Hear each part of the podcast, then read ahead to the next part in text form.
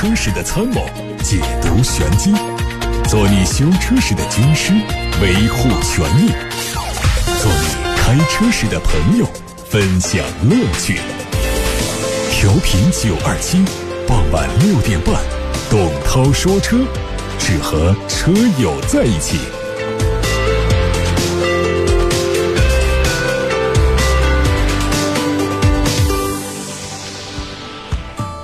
我是董涛。新闻：宾利会在今年年内发布全新飞驰。全新飞驰延续了大型四门轿车的整体设计，但是更换了新的竖条幅的进气格栅，双腰线设计也是第一次出现。它将启用全新的可以伸缩的车头立标，看起来更加奢华。全新飞驰基于全新欧陆 GT 的平台打造，整车造型更低矮，车身重量进一步减轻，动力预计是 W 十二 V 八和插电式混动，匹配的是八速自动挡。奥迪发布了全新 S 六和全新 S 七，作为全新 A 六 A 七的高性能版本，他们在内外设计上更加强调运动。不同地区的市场采用不同的动力系统。欧规本土版用的是 3.0T 的 V6 柴油机加48伏的轻混，最大功率350匹，零百加速时间5秒。左右，而在美国、亚洲和中东市场，新车用的是 2.9T 的 V6 汽油机加48伏的轻混，最大功率450匹，都匹配八速手自一体和 Quattro 四驱。它会在今年夏天欧洲首发。外媒说，英菲尼迪的首款纯电动车是一款运动型轿车，它采用专门为电驱平台开发的全新平台，基于。在上海车展上会发布的 QS 概念车打造，官方说它的设计和当前有很大不同，尤其是内饰部分，空间也更加宽敞。这款车计划在2021年发布，在中国生产。吉普官方宣布新款指南者上市，它主要用 1.3T 四缸涡轮增压发动机，满足国六排放标准。这款发动机采用了全可变气门调节、缸内侧置直喷、集成式水冷中冷器。变排量机油泵等技术，峰值扭矩两百七。另外，它还保留了一款国五排放标准的 1.4T。在传动系统部分，两驱版用的是七速双离合，四驱版是 ZF 公司的九速手自一体。先看维权的话题，胡先生他投诉的车型是北京 BJ40 Plus，说这个车呢买了不到二十天，开了四五百公里左右就出现半轴漏油，从咸宁到武汉来找到 4S 店两次之后，4S 店答应维修。我要求换前半轴和总成，但 4S 店不同意，说只能维修，时间大概需要十五天到一个月，我觉得不合理，想要换车。另外，我希望 4S 店可以补偿我修车时期用不了车的费用和来回的费用，希望能帮我维权。这事儿换不了车啊，这个是符合三包里面的免费索赔维修的这个规定，不符合换车退车的条件。这是第一句话，第二句话呢，就是希望 4S 店做一些补偿。这个补偿我觉得是合理的，但是呢，你往返武汉的这些费用呢，它不能得到补偿。应该说是这个合理的补偿，车子在这儿维修期间，你的一些合理的一些交通的费用，甚至于说应该是要求店方首先是提供代步用车，能够提供代步车的话，可以不给赔偿的费用。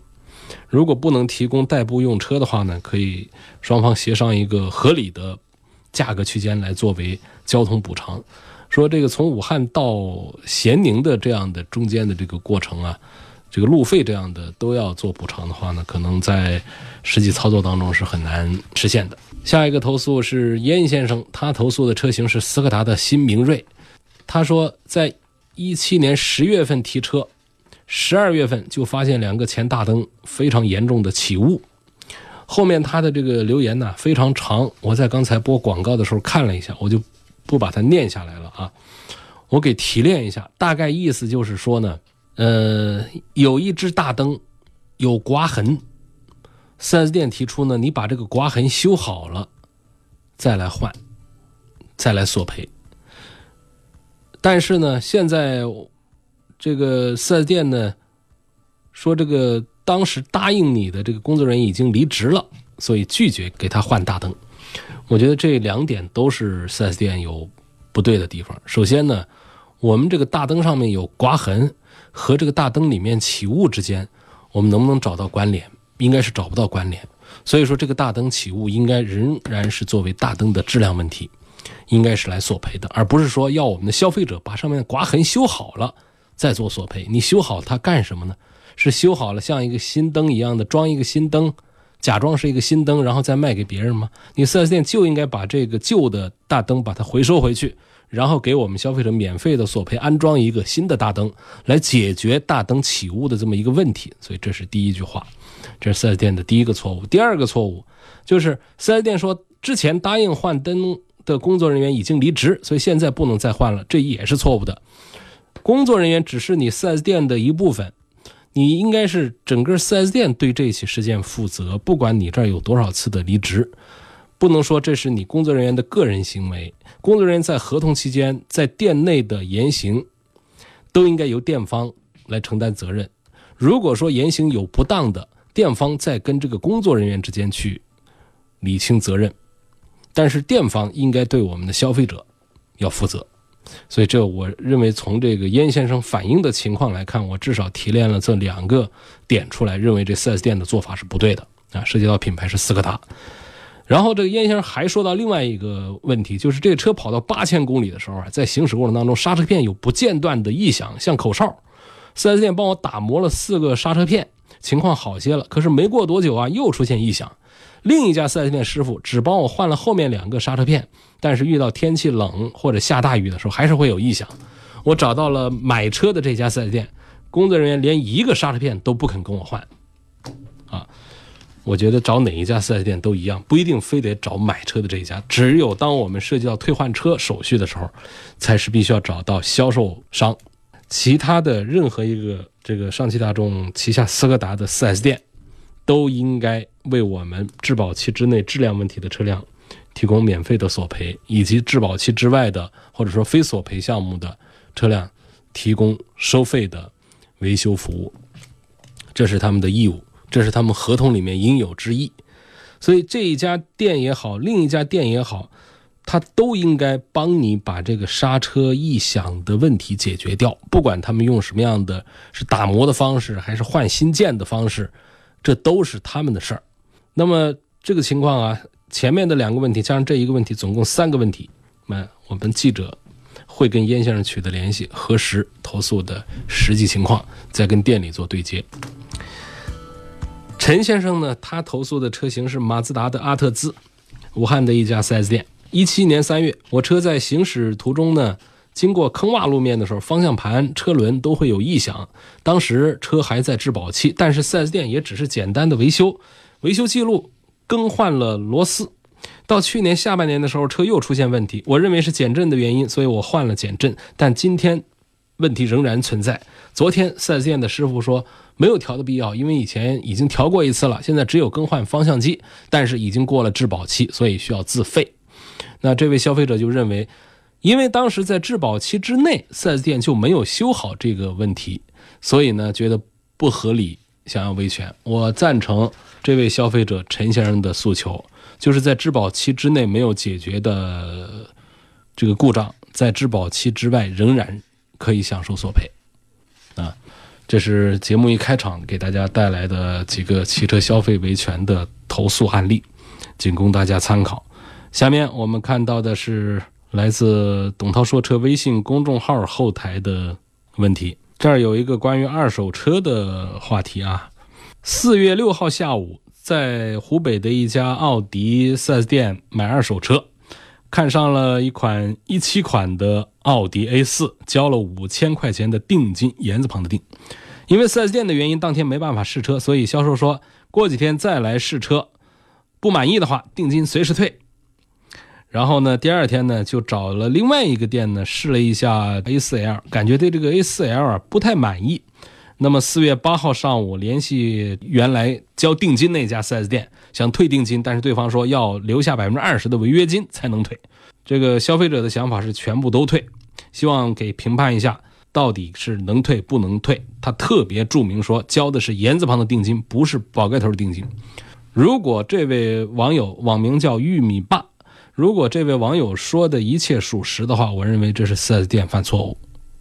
这个言字旁的定金，不管是买新车还是买二手车，在商品交易的过程当中，它是我们货款的一部分。当交易不能达成的时候，店方又没有实际损失的时候，这个言字旁定金是应该全额返还给我们消费者的，扣下百分之二十是要给一个道理的。一般来说，宝盖头的扣下违约金才是要给出更具体的道理来。我们这个言字旁的，实际上就是交进去之后，如果交易没有发生，它都是可以原路返回的，应该是没有问题的。啊，这是来自董涛说车微信公众号的一个问题。还有一个问题呢，这好像把我难住了啊，因为我一边在念刚才这一条的时候，一边在看下面这一条。他说：“我们蔡甸街头啊。”呃，湖北以外的听友们，呃，蔡甸呢是指的武汉市的一个区啊。说我们蔡店街头呢有很多类似于 QQ 的样子的电瓶车，也有四个轮子。说这车算什么车？是新能源车吗？连车牌都不用上，这种车跟那种可以上牌的车区别在哪里？应该是呃，这个非法上路的非机动车，就是。哎呀，这个到底算不算机动车呢？它是能动的车，它不用人力的，按道理应该算机动车。但是呢，它又没有我们车管所需要这个上牌照的那些手续，它都没有。什么车辆的合格证啊，这一套东西，这很多都是一些小的这个作坊里头啊，拿这个电焊工啊、锤子啊、钳子啊，敲敲打打给做出来的这个车子。呃，在这个农村市场是比较多见的一种代步车。那么，因为我们这个管理范围这个太大了之后呢，可能呃长期很长一段时间呢是没有太多的来对这些车做一个呃处罚呀。实际上，如果说是按照这个我们的道路交通安全法规来说呢，这种上路行驶的没有合法手续的车是都可以扣的。那包括我们现在这个有合法手续的这个两轮的这个电动自行车这种，如果你不上牌照，实际是都可以扣下来的。那么要上牌照，就要符合当地的这个，比方说电量标准呐、马力标准呐、安全标准呐，才可以给你上。那么这种类似 QQ 的那种四个轮子、一个棚子、两个门里头两个座位或者一个座位的这种车子的话呢，它的安全隐患是很大的。那这种小作坊生产出来呢，那么车管所是不可能给它上牌照的。那国家的这种这个机动车的这个生产管理体系里面，根本就没有它这一项。所以这是一种非法的车。那么在非正式的公路上带个步呢，只是没管而已，管都可以收的。我觉得对这个车，我不能给他评判它算什么车，嗯，它算不算新能源车？按照我们现在这个呃汽车行业。工信部的这一套体系来讲，我觉得这应该是不属于。但是呢，按照它的能源来源是来自于电，是用电瓶在驱动电机，电机在带动车轮。按这个工作原理来说呢，它算是一个新能源车。我觉得最准确的说法，它大不了算一个非法代步电瓶车。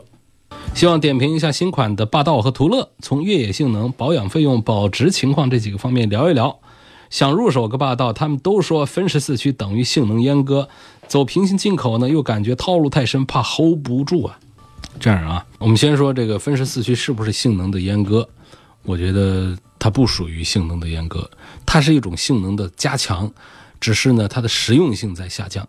就是分时四驱呢，它其实极限的越野能力要比全时四驱要更加强大。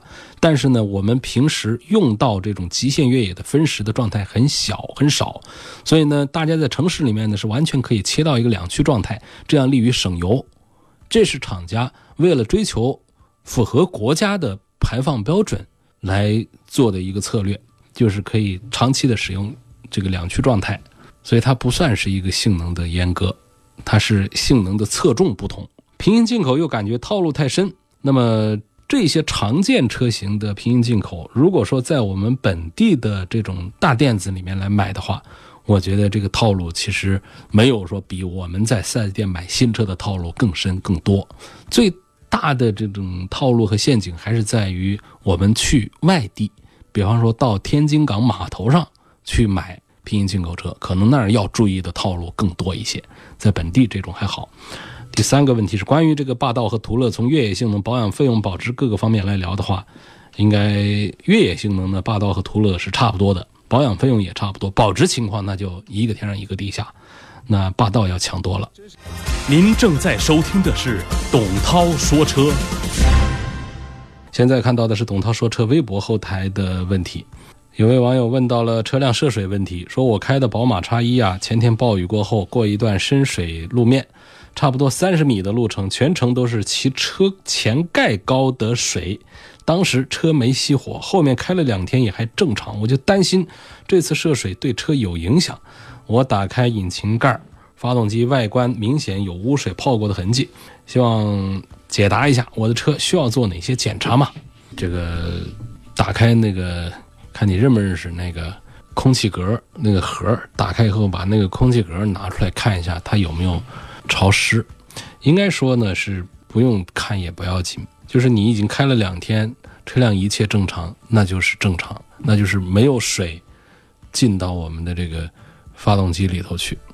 其实我们最担心的就是水从进气口吸入进去，然后进入到气缸，在气缸里面不可压缩，不可压缩就把我们的连杆顶断，打破缸体，发动机大修，啊，这是最大的问题。如果不是这个问题的话呢，我们其他地方，包括我们的很多不该沾水地方沾了水，它其实干了也就干了，也就没问题了。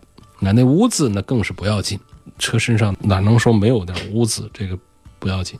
啊，所以呢，你如果一定是不放心的话啊，就是把那个空气格那个盒子把它打开，把空气格拿出来，把它晾干了再放进去，顺便把里头清理一下。希望评价一下新版的吉普的自由光啊，还是那样，其实没有什么更多的新意。呃，我们过去对吉普自由光的评价现在依然都成立。所以这个一九款的这个自由光的话呢，仍然是用那个。呃，调整过后的九 AT 的变速器，这是它身上的在硬件三大件里面的一个呃最让人不放心的一个地方。它，做过了一些调整和升级，但是它目前仍然是 AT 变速箱里面不靠谱的那一类。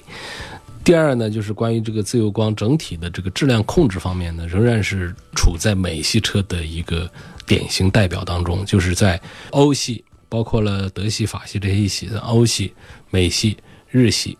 啊，还有我们这个国产车，就这几大板块当中的话，啊，这个美系还是在质量控制方面，以吉普为代表的，还是做的要粗犷一些的。这个粗犷的意思呢，其实是说这个质量控制做的差一些。质量控制做的差一些的意思，实际上就是质量差一些。呃，问他说这个是卡罗拉划算呢，还是这个雷凌划算？三十岁，呃，上下班带个步的。就是想问一下，特别想问一下，卡罗拉的智慧版，呃，落地价多少才没有被坑？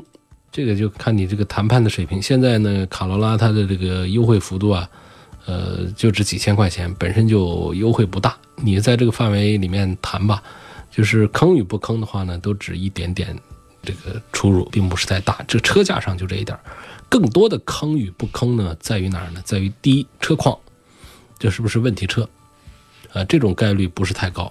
第二种呢，就是车费之外的，就是车辆的整个的购买费用之外的其他的各项费用，在那儿呢是容易被坑的。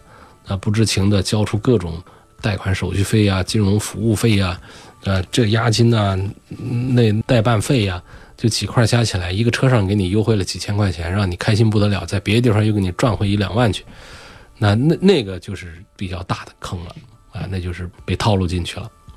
啊，从目前的这个情形来看呢，这个雷凌的优惠，因为它的销售没有卡罗拉大嘛，销量没有卡罗拉大，虽然是姊妹车型，呃，但是呢，我觉得就是，呃，一样的车，价格便宜一点的性价比的表现还是要好一点点，那，所以雷凌的性价比要稍微好一点点，卡罗拉买的人要更多一点点，这个智慧版。可能它卡罗拉是这样的，它是在这个双擎这块的优惠小一点，啊，它在这个燃油动力这块的优惠要大一些。优惠多少算个事儿呢？就是谈判的时候往往会出现两种，就是一你是全款买车，优惠幅度会小一些，优惠幅度小一些啊，不是说全款买车那就可以大优惠的。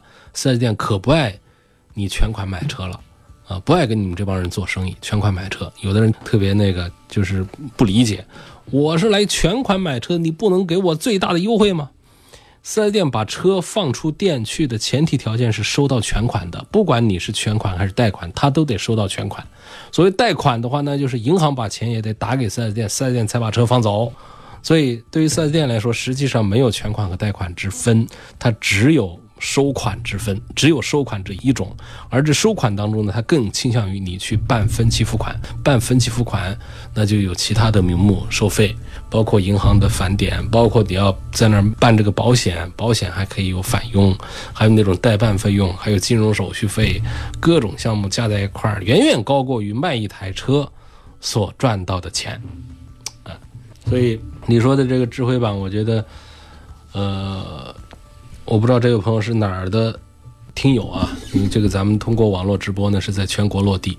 如果是湖北的，看能谈到个一万块钱左右的优惠。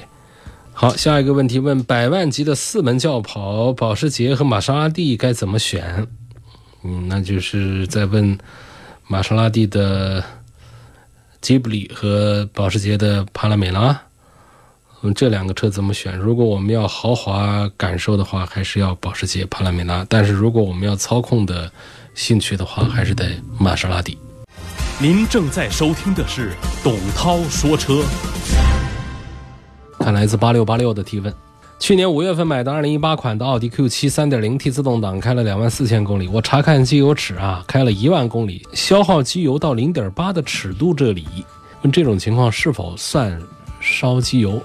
我觉得这个就不算吧，还没有打到底嘛，一万公里没有打到底就可以了。一七年八月一号买的迈腾三三零，一点八 T 排量，开了六万公里。从去年过年到现在，我的车变速箱和顶棚都有异响，问这属于质保范围之内吗？呃，非人为导致的、非碰撞导致的，这个所有的这些车辆故障，我们其实都可以把它归为质保的范围之内，只要你还在质保的期间。所以我觉得变速箱的异响、顶棚的异响是应该查清原因来主张索赔，索赔的概率非常大。荣威的 RX 八跟长安的 CS 九五这两个品牌怎么样？嗯，我倾向于荣威的 RX 八这个硬派一点的多一点。另外一点呢，就是荣威的车确实比长安的车质量要过硬一些，所以这两款。卖的都不是太好的这个大个子 SUV，我倾向于荣威的 RX 八要多一点。下面看到的来自于微信公众号后台的，希望能够说一下，呃，阿尔法罗密欧的斯特维奥二八零 HP 目前武汉有多大个优惠？我看其他城市优惠十三万，靠不靠谱？这个你参考其他城市的去谈吧。我觉得现在这个价格呢。应该是能够在四十万左右，它是四十五万的车嘛，应该是能够在四十万左右，能够有个十三、十四万的优惠是有的。对这款车跟大家介绍一下，阿尔法罗密欧的这个车，啊叫斯泰尔维奥，它是一个跟保时捷的马看差不多大小的一款这个 SUV，呃，他们两个车的性格呢有很大的区别，这个马看呢。你看从名字上讲呢，马卡马坎它是来自于这个印尼的语印度尼西亚的语言，是老虎的意思。但是呢，这个斯泰尔维奥呢，这个它根本就没有中文名字啊，它就是指的是意大利的一条公路。呃，那条公路呢非常的险，有很多的弯，被称为世界十大死亡之路。从这个两个车的名字上呢，就能看出调性来。这个老虎呢，也是被称作是森林之王嘛。但是马看呢，也是一个各方面非常均衡的一个运动型的 SUV。但是呢，斯泰尔维奥呢，它在操控方面可能就做的要更加极致一些，要不然它不会敢用上一个世界十大死亡之路的这么一个公路的名字来为这个车做命名，而且拒绝给。中国市场提供一个中文的名字，所以这个喜欢玩这个性能的话呢，这一款车要比马看第一价格上要便宜一半它卖的很便宜。那第二个呢，就是在性能啊，在尺寸呐各方面呢都不输给它。我觉得这还是挺有性价比的一个车。当然呢，又要强调一下，意大利的车啊，质量差，保值差，网点少，销量也差。斯泰尔维奥，再来一个什么问题呢？昨天听你节目说，标致五零零八要出改款，是现在买还是等新款？怕改款越改越丑。别，这个现在的标致五零零八的这个 C 柱部分就是做的有点蠢，有点丑，就不算好看。所以我们相信在下一代会改得更好看。另外一点呢，这个法系车呢，你不用担心它在设计上会特别的奔放，那是过去。过去法系车，尤其在中国市场上，那种天马行空的设计已经吃了很大的亏，啊，摔过很多的跟头了。现在不敢再轻易的那样做了。但是呢，他把这种比较奔放的这种设计，把它收敛一点回来之后，仍然是会起到一个领先于其他品牌的设计，以及并且还做的挺漂亮的这么一个效果。你看现在刚出的这个五零八 L。它的设计就是在一堆的二十万的 B 级车里面脱颖而出的内外饰的形象，啊，是很漂亮的。过去我们只能说，呃，马自达的这个设计也是不错的，就是外观做得好。说大众的设计是比较差的，做的就比较套娃，比较老土。但是这个标志的这个设计呢，从近两年来看的话呢，收敛以后呢，还是做的比较不错的。所以我们还是主张期待一下这个。下一代的标致五零零八，嗯，这个改款的标致五零零八，众泰 T 三百的车买了半年，出现刹车底盘异响，维修站给我从去年六月份修到现在没有修好，我准备退车，维修站说要给车子算折损费，我要折损一万七千多块钱给他们，这车质量问题才一年半就要折算我的车价吗？是这样的，这个。超过三十五天修不好的车呢，我们消费者可以选择退换车。但是呢，这个退换车呢，它不是无条件，不是原价退还，它是要扣下这个折损费的。这个折损费呢，在汽车三包法规里面呢是有一个算式的。按照这个算式算下来呢，就跟我们跑到汉西去把它卖掉所损失到的钱是一样一样的。啊，那个算式特别高明，我不知道是谁设计的，就是一个二手车的公式给你算出来的。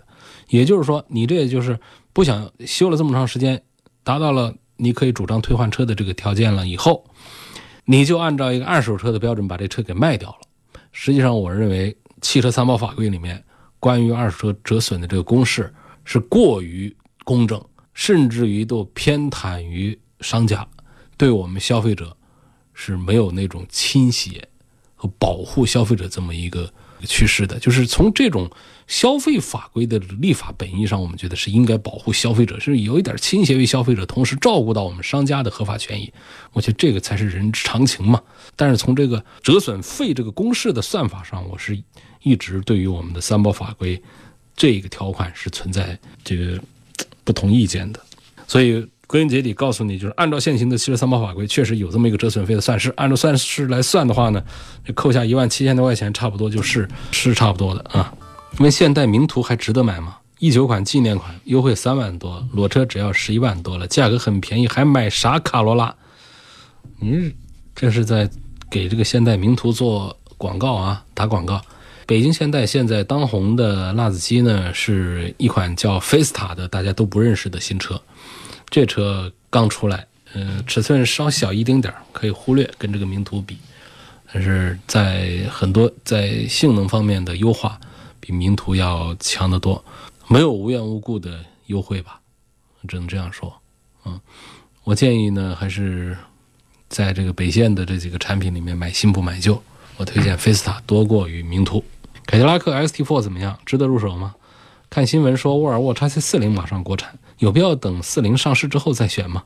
另外，现在 ATS-L 是不是快停产了？现在还能买它吗？没有听到关于凯迪拉克 ATS-L 来。停产的信息啊，凯迪拉克家本身现在当红在卖的车呢，就没几个啊，SUV 只有一个 XT 四和 ST 五，然后这个轿车里面本身就是 ATS-L 和一个 CT 六，你再把个 ATS-L 把它给停产，那还干什么呀？不会的。那么沃尔沃的 x C 四零呢，这是一个小型 SUV，它跟这个奥迪的 Q 二啊，跟这些呢就是都是一波的，就属于是。紧凑型底下的那一款小型的豪华品牌的 SUV，我在去年的成都车展上是看到了这个车，没有留下特别深的印象，倒是还是凯迪拉克的 ST 四的给我的印象要更好一些啊，所以没有上市的车，我对它不做评价。今天就到这儿，感谢各位收听和参与每天晚上六点半钟到七点半钟的董涛说车。如果错过收听的话，可以通过董涛说车的微信公众号重听节目。